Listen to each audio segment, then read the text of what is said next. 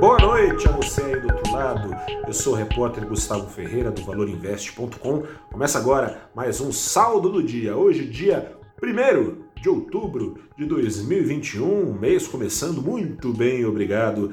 Nas bolsas aqui no Brasil, uma ótima notícia vinda lá dos Estados Unidos. O Ibovespa subiu 1,73%, pôde assim apagar boa parte das perdas que eram grandes ainda acumuladas na semana. A boa notícia que eu estou falando, aliás, duas. Uma notícia é que os Estados Unidos, que tem teto de gastos também, vão poder gastar é, um pouquinho além desse teto, esse teto é, pelo menos até 3 de dezembro não fará a Casa Branca congelar totalmente os seus gastos. Foi postergado, então, os Estados Unidos conseguiram ali um acordo entre democratas e republicanos.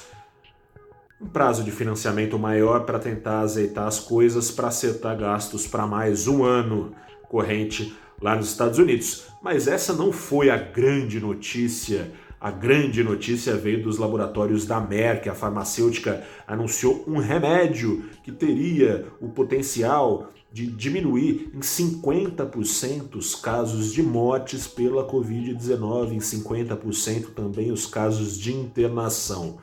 Essa redução ainda depende, é claro, de testes, mais testes serão feitos com os remédios, mas já reduziram, como eu disse, as perdas. As perdas na semana aqui no Brasil, em linha com Nova York, foram reduzidas a 0,34%.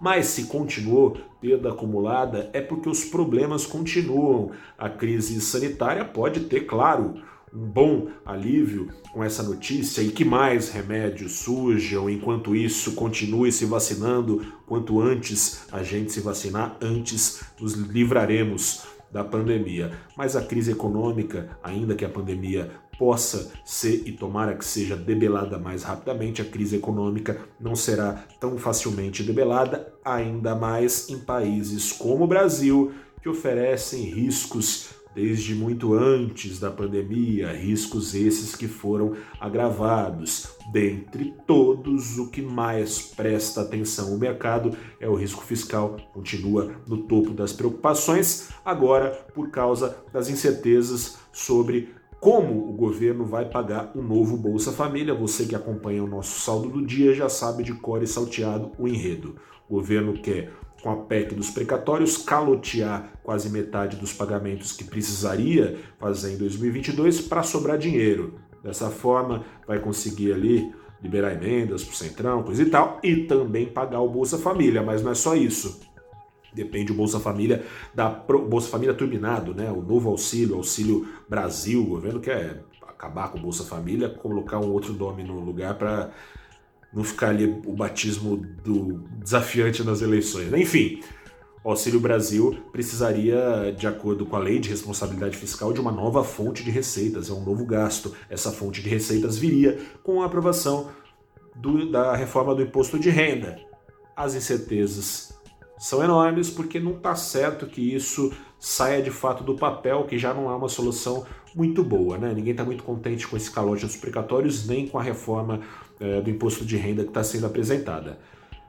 Outra solução que um plano B, caso não consiga o governo, que está sendo é, ventilada, outra solução também não é boa. Qual? Postergar os auxílios emergenciais, como, assim como a leva que está sendo paga e foi paga também no começo da crise, furando o teto de gastos com o aval do Congresso. Aliás, hoje teve um fato curioso que fez o mercado tremer para depois aliviar. O ministro Paulo Guedes caiu em aparentemente um ato falho. Ele falou a seguinte frase: O meu amigo aí, pô, não sei o quê, meu ministro João Roma da Cidadania, ele irá, aspas, estender os auxílios emergenciais, fecha aspas trouxe confusão. Pô, então quer dizer que vai furar o teto mesmo? É isso? Vai acontecer? O mercado dá uma tremida ali, coisa e tal. Veio a turma para apagar incêndio, tanto a assessoria quanto o próprio ministro Guedes dizendo que o discurso dele ele, ele se confundiu. Ele quis dizer que teria o Auxílio Brasil, que o Congresso vai ajudar, coisa e tal.